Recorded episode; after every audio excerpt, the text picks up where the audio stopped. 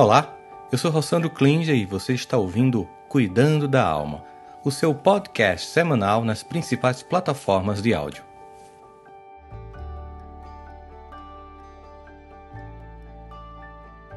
E o nosso episódio de hoje é sobre o que é se desenvolver. Só que o que é se desenvolver é tão grande que eu dividi. E hoje nós vamos falar sobre um primeiro item do desenvolvimento pessoal, que é a autonomia, a capacidade de se desenvolver como pessoa e fazer as próprias escolhas. Né? Então vamos lá, vamos entender um pouquinho sobre o processo do desenvolvimento emocional e espiritual do ser humano. É óbvio, como nós falamos no primeiro episódio, que nós temos variáveis que são biológica, o nosso corpo físico, histórica, o nosso tempo, cultural, aonde nós estamos inseridos, familiar, como aonde nós estamos inseridos dentro de um contexto familiar, psicológica, que é como nós percebemos tudo isso, e ao mesmo tempo espiritual, a nossa cota de eternidade experimentando a vida. Então, essas características são a gênese do ser humano como um todo. No processo de desenvolvimento, é muito natural, gente, que eu queira ser querido, que eu queira ser querida, que eu queira ser aceito e que eu queira ser aceita. Nós somos gregários, inclusive o fato de estarmos isolados agora essa live de hoje está sendo feita no dia 11 de abril de 2021, então nós estamos ainda na segunda onda da pandemia no Brasil. Estou falando isso porque tem gente que vai acessar esse vídeo, sei lá, daqui a dois, três, quatro, cinco anos depois, para entender porque eu estou falando de isolamento. Nós estamos isolados, estamos sentindo o peso do que é não estar próximo das pessoas e o quanto isso repercute nas nossas emoções. De todo modo, sempre que nós pensamos em ser aceitos, o que é muito natural, a criança nasce, ela inicialmente é meio difusa na percepção do que é o outro. Ela, no primeiro momento, ela é completamente achada que o universo é somente ela. Depois, a mãe se torna um ser à parte, porque ela não é atendida o tempo inteiro. Quando ela está no útero, ela meio que é atendida o tempo inteiro pelo cordão umbilical. Quando ela nasce, nem sempre a mãe está perto no mamar ou atrasa na mamadeira e ela sente que tem um outro sujeito, um, uma outra identidade que não é só ela. Isso cria a primeira cisão até que aparece uma terceira, que é o pai ou alguém que vai cumprir essa função e cria a primeira triangulação psicológica, e o indivíduo começa a perceber da dependência que ele tem desse outro, e como é importante esse outro na vida. E aí vem um sentimento que vai se desenvolvendo e se sofisticando para chegar ao que a gente vai chamar de amor. Nesse processo, obviamente, no primeiro momento nós queremos muito ser aceitos pela nossa família, pelas aquelas pessoas que nós temos dependência dela, de sobrevivência como criança, como bebê. Mas depois, outros vínculos, nós vamos querer ser olhados com afeto, com carinho, nós disputamos a atenção dos pais. Isso muda de geração para geração, de família para família, mas a necessidade de ser querido pelos pais, de ser aceito, é extremamente importante. Tanto que a ausência de alguém cria um vácuo de um pai, de uma mãe, cria um vácuo emocional e a gente tenta substituir. Quando, por exemplo, a mãe não é casada ou é divorciada, quando chega um amigo, um tio, um irmão mais velho, você fica tentando substituir aquela figura ausente, porque a necessidade de se sentir pertencente, de se sentir importante, é muito, muito essencial na nossa vida e, de fato, é uma, um aspecto central no desenvolvimento do psiquismo do ser humano. Bom, o que, que a gente percebe sobre isso? É que muita gente, nessa tentativa de se sentir aceito, exagera profundamente e começa a passar por um processo de despersonalização não se trata mais de construção da identidade, mas de desconstrução por uma aceitação infantilizada, que você vive em função do outro, em que você termina como que se escravizando em função do outro. Do ponto de vista espiritual, eu quero aqui trazer três passagens do Evangelho que vão dar conta para a gente do que é do, desse significado. A primeira coisa que eu trago aqui é em Provérbios 29, no versículo 25, que diz: Quem teme o homem cai em armadilhas. Olha só, esse temor no sentido de se sentir aceito com medo, de se sentir aceito para não se sentir excluído. Claro que na época em que nós vivíamos em bandos, a exclusão representava a morte. Quando nós éramos excluídos do nosso bando, nós ficávamos, ficávamos totalmente vulneráveis e podíamos morrer. Portanto, o medo de exclusão, de não pertencimento, é muito visceral.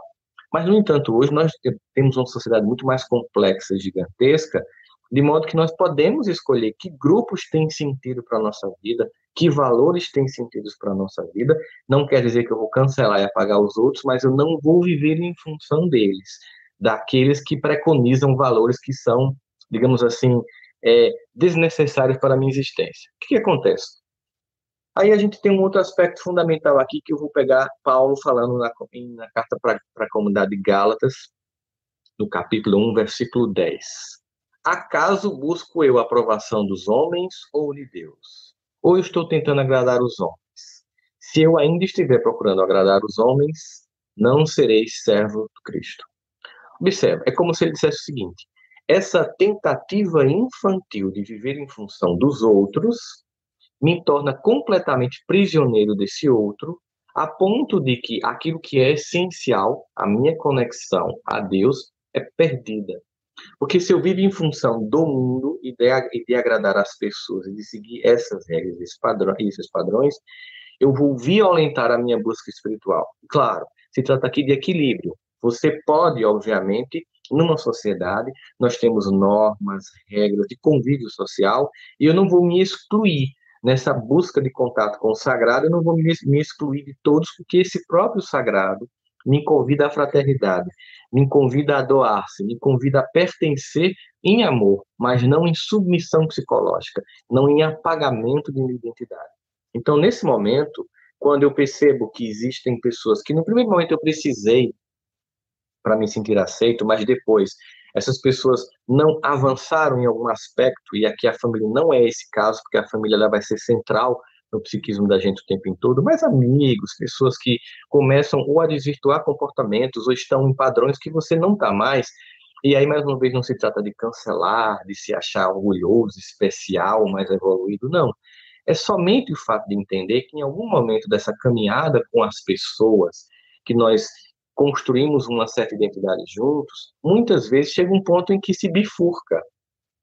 E você vai ter que fazer uma escolha para que lado você vai. Ou você continua para agradar o grupo, indo por um caminho que já não é mais compatível e não ressoa na sua alma como algo de valor, ou você aceita a condição desse, dessa separação em que você vai agora tomar um novo caminho, sem ressentimento, sem raiva, sem acusação. É como alguém que entende que bom que a gente conseguiu caminhar até aqui, foi muito agradável termos caminhado até aqui, está fazendo esse, essa jornada até este ponto dela, com você, com vocês, foi muito agradável, me acrescentou muito, mas a partir de agora, estou fazendo eu novas escolhas que não são mais compatíveis para que a gente continue juntos. E aqui eu me disperso, não de forma eterna de vocês, mas me disperso porque agora eu preciso tomar outros caminhos para que eu possa construir outras jornadas, respeitando a de vocês, esperando que haja um respeito à minha jornada. Mas entenda que para fazer isso é preciso a capacidade de validar as próprias emoções, de saber as próprias escolhas e arcar com a dor e a delícia de ser o que é, de se projetar a ser o que é. O que, que ainda nós vemos aqui no capítulo 1 de João? Pois preferiam a aprovação dos homens do que a aprovação de Deus. Mais uma vez aqui fazendo referências ao fato de que nós podemos estar muito voltados para o universo externo e desrespeitando desconsiderando esse universo interno, esse templo sagrado do nosso eu, em que nós encontramos essa semelhança com Deus. Aqui dentro, no templo, onde nós temos os grandes rituais de, de de prece, de contato, de oração, de rezar e de encontrar com o Pai. É claro que nós precisamos congregar, conviver com os nossos irmãos de fé, qualquer que seja ela, mas, sobretudo, esse contato é interno, é o ser humano com ele, com o sagrado e com o Pai que encontra dentro de si. Se eu vivo em função desse externo o tempo inteiro, é como se eu não desse espaço para esse sagrado, para esse Pai que está em mim. Eu vivo tão em função de satisfazer os desejos do mundo que eu me desconecto com o divino. E o divino cria circunstância para nos chamar de volta, sempre nos convidando para que a gente possa acordar para aquilo que é essencial. Mas vamos aqui a cinco, cinco itens que eu separei aqui para que a gente possa falar um pouco dessa necessidade imensa que a gente tem de querer que os outros nos aceitem, de querer se sentir pertencente a todo custo, e nem sempre é assim. A primeira coisa que eu queria dizer para vocês é que algumas pessoas, elas simplesmente não vão gostar de nós. E tudo bem. De fato, nós sabemos que a gente fala isso, né? É impossível agradar a todos. A gente fala isso, mas com um desejo íntimo de querer que todo mundo goste da gente. No fundo, no fundo, se nós pudéssemos, ah, que todo mundo gostasse de mim, que eu fosse unânime, né? Sem crítica nenhuma, o que representaria sem crescimento nenhum. Então, nesse, nesse movimento, a primeira coisa que eu tenho que aprender a suportar é suportar mesmo, assim, de, de ter que aguentar isso com leveza. Eu não vou ser gostado por todo mundo, eu não vou ser admirado por, ter, por todo mundo. Vai ter pessoas que não vão me suportar, vai ter pessoas que não vão acreditar em mim. E você precisa validar isso dentro de você, porque quando você sabe exatamente quem você é, quando uma crítica é verdadeira, você permite ressoar, mesmo que ela venha num tom ruim, você tira o tom e fica com a crítica e repensa a sua vida.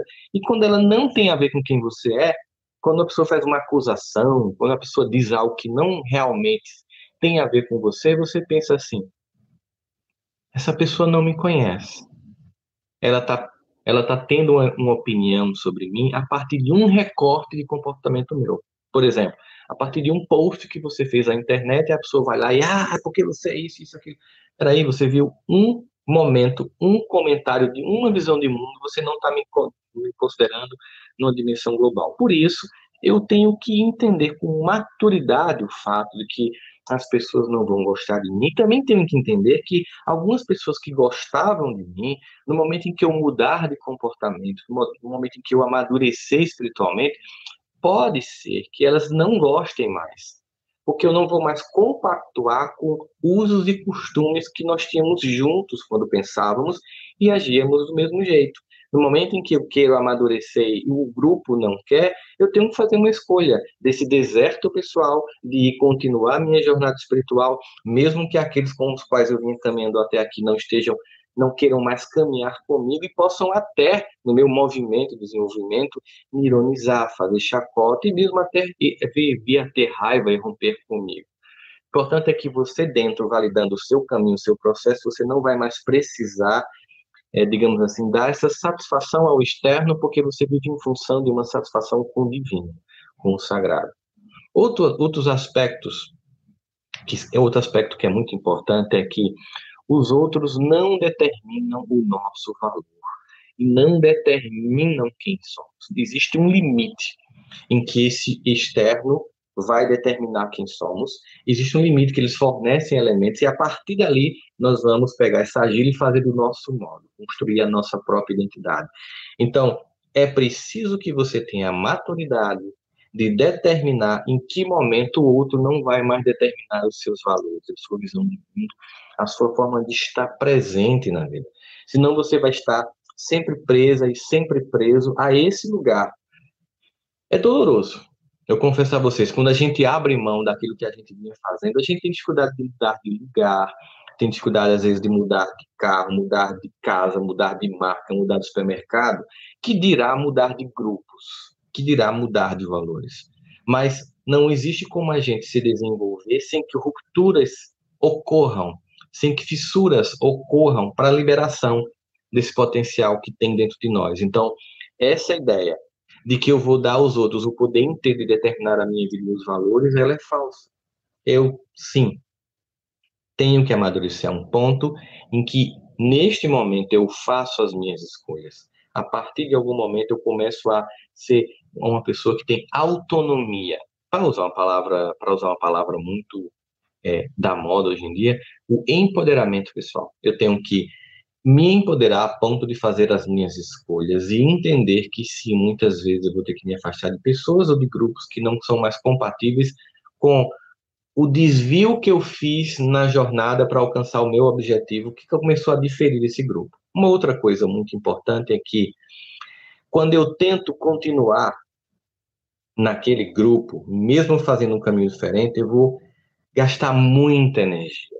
Um exemplo muito claro que eu dou, e é um exemplo muito comum para a gente entender, quando você abandona um vício, qualquer que seja ele, todas as pessoas que viviam com você, que compactuavam do mesmo vício, elas não vão mais conseguir caminhar com você, mesmo que você insista em ficar com elas. Imagine que você, por exemplo, deixou de beber, mas você queira permanecer com seus amigos. E você vai perceber que nem você vai conseguir suportá-los embriagados, nem eles vão suportar você sóbrio. E você vai desconectando das pessoas. Às vezes você tem grupo de não sei quantos casais de amigos que fazem uma coisa juntas. E quando você resolve que você não vai mais fazer, aí não se trata mais nem de um vício. Por exemplo, você tem um, um monte de amigos e tem 10 casais que com vocês gostam de fazer caminhada de moto. E vocês vão, viajam para vários lugares com motos e saem os casais. Em algum momento você decidiu, deu para mim. Foi maravilhosa essa experiência, achei fantástica, mas não consigo mais. Cansei, tá dando dor no coluna, ou simplesmente não quero mais, ou porque não quero mais me arriscar, eu não quero mais fazer essas jornadas de moto. O que, que vai acontecer? Provavelmente, essas amizades que eram baseadas naquele comportamento de andar de moto, muitas simplesmente não vão mais continuar com você. Uma ou outra pode continuar. Apesar de você não andar mais de moto, um ou outro casal continuará sendo amigo de vocês. Mas você vai perceber que todos, a maior parte estavam juntos porque faziam algo em comum. Então, quando você começa a não estar em comunhão com aquela atitude, você precisa procurar um outro grupo que comungue com a nova forma de você enxergar a vida, com o novo patamar que você colocou. Então, entendo o que eu estou querendo colocar aqui. É que no momento em que eu faço uma transformação e vou desenvolvendo espiritualmente, eu vou deixar de comungar com uns e vou precisar comungar com outros. Porque, obviamente, o só, o estar só, não tem sentido. Então, é desconexão para reconexão. Reconexão para pessoas e grupos que estão no patamar que eu estou querendo me encontrar. Mais uma vez, lembrando, com a maturidade, com a humildade, e jamais achar que os outros são atrasados, que os outros não são evoluídos, que os outros são desprezíveis. Não, de jeito nenhum. Nós precisamos validar o caminho de todos, entender o tempo de cada pessoa, de cada grupo, fazer as escolhas que tem que fazer. Então, nesse movimento, eu me desincompatibilizo desse grupo. E aí muitas pessoas, elas erram nesse momento, porque elas não fazem essa desincompatibilização com um grupo com o qual não comungam mais de comportamentos ou de valores, e fazem isso como se fossem melhores, superiores, vocês são aí ainda infantilizados, vocês são viciados, lembrando que você um dia foi assim. Então você simplesmente agradece ou pessoalmente ou internamente aquele grupo, aquelas pessoas, e agora segue o teu novo caminho, segue o teu novo processo, segue o teu novo percurso. Isso é fundamental. Algo também que eu acho fundamental ser dito para vocês, que eu coloquei aqui, é é mais poderoso deixar ir. Tem muito poder em deixar ir, porque tudo que nós forçamos, nós afastamos.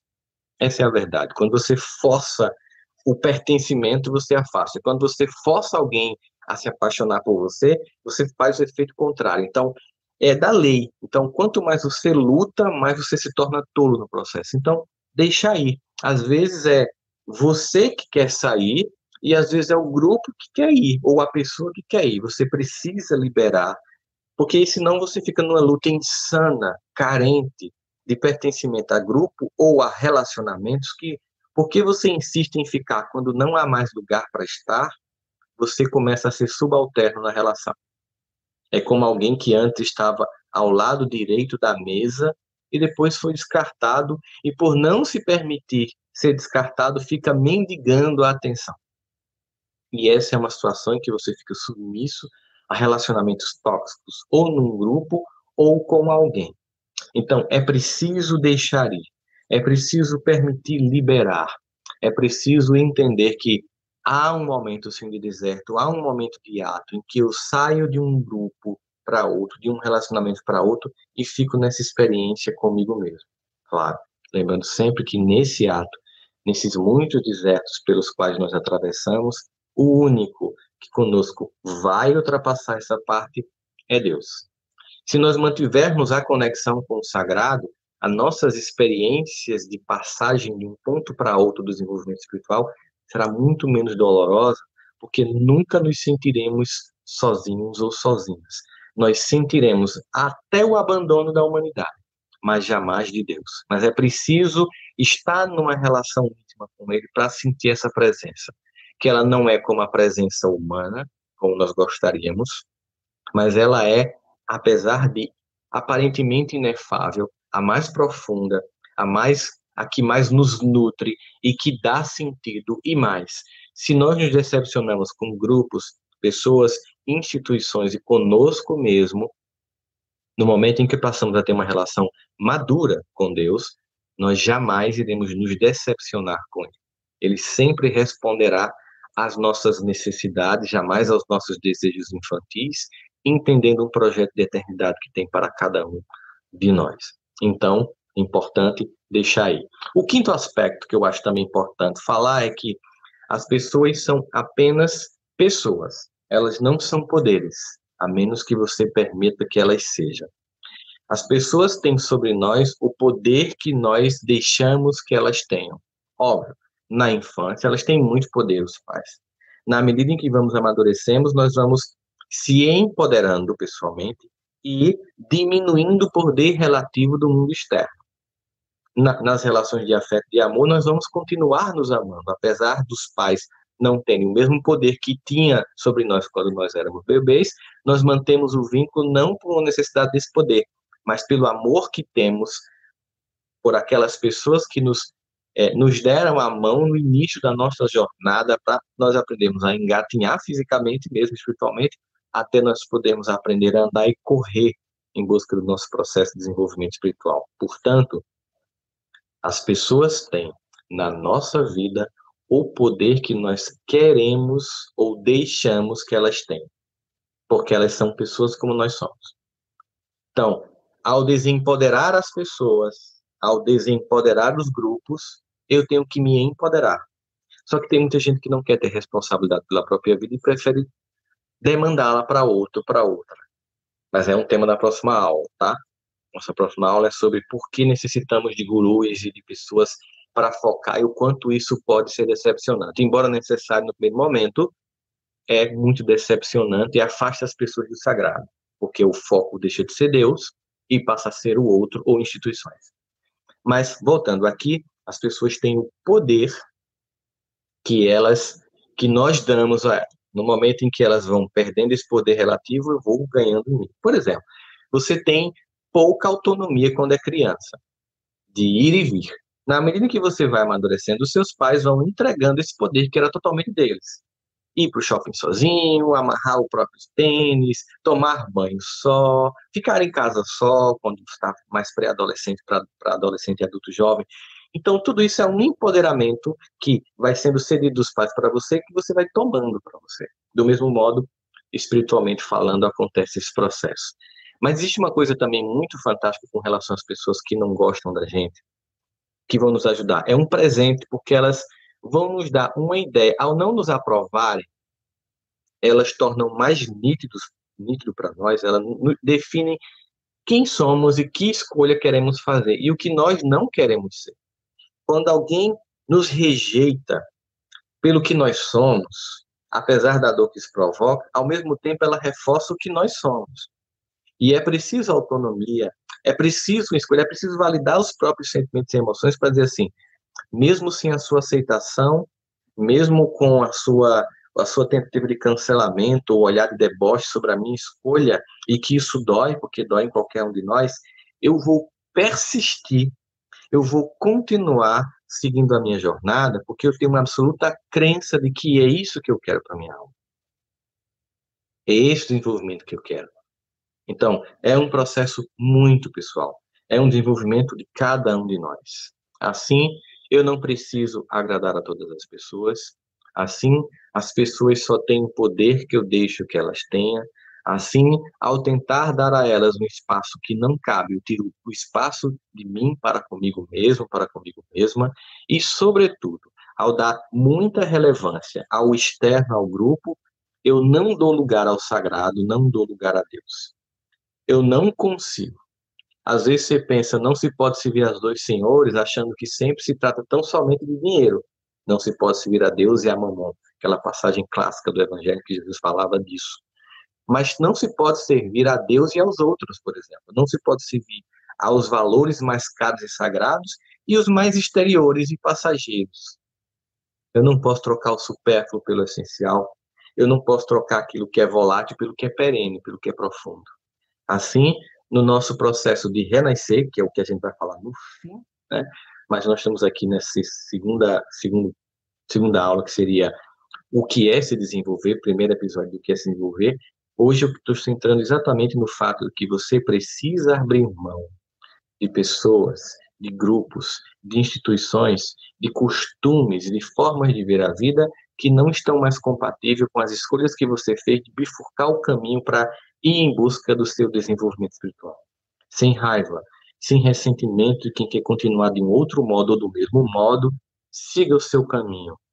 Há uma dor dessa despedida, há uma dor dessa desconexão, dessa descomunhão, de não comungar mais com os outros, há um deserto temporário, até que eu encontro um outro grupo naquele caminho que eu bifurquei, que parecia que eu iria sozinho, eu vou encontrar outras almas que estão na mesma busca e vou fazer uma nova comunhão, para no futuro, mais uma vez, me desconectar e seguir nesse processo, respeitando o caminho de cada um, respeitando a forma como cada um trilha a sua própria jornada, mas em busca daquilo que faz sentido para mim. Nunca abra mão daquilo que é essencial na sua vida. Nunca abra mão dos valores para se sentir aceito. Ao fazer isso, você vai se estranhar, você vai deixar de ser você, você vai ser um símile, vai ser uma cópia, vai ser uma pessoa zumbificada em função de um externo que não te ama, não te respeita, abrindo mão de um pai que te ama, te respeita como você é, embora te convide a se transformar incessantemente. Mas já te ama neste ponto, já te ama neste lugar. Eu sei. Às vezes é incompreensível para nós que temos uma autoestima não muito equilibrada, que olhamos para as nossas sombras e pensamos como é que alguém pode gostar de mim se às vezes até eu mesmo tenho uma dificuldade de me amar. Como o perfeito pode amar alguém tão imperfeito? É? Aquilo que o próprio Davi dizia, eu sei que tu me sondas e me conheces, isso é espantoso. Mas é espantoso também conhecer tão profundamente e amar tão profundamente quem somos. Mas esse amor esse sentimento, esse pertencimento a um pai, e não ao grupo, e não à instituição, e não às pessoas, só tem lugar na nossa alma, só ganha significado quando nós entendemos que essa é a nossa busca, que essa é a nossa essência, e não podemos perder essa busca e esse encontro com o Pai consagrado em nós, tentando agradar o mundo. E aí sim, de fato, não iremos conseguir agradar aos dois senhores. Nós só temos um Senhor para servir. Um beijo na alma de vocês. Até domingo que vem, no Cuidando da Alma. Vai ser sempre uma alegria nós estarmos juntos nos domingos de manhã, no Cuidando da Alma. Beijo no coração de todas, um bom domingo, apesar desse momento que nós estamos passando, a conexão com o sagrado, com Deus, é, balsamiza a nossa alma e nos faz lembrar que é o mais a mais nítida, a mais concreta manifestação de esperança que é Deus em nossa vida. Um beijo no coração de todas e de todos. Nos vemos na próxima aula. Até mais.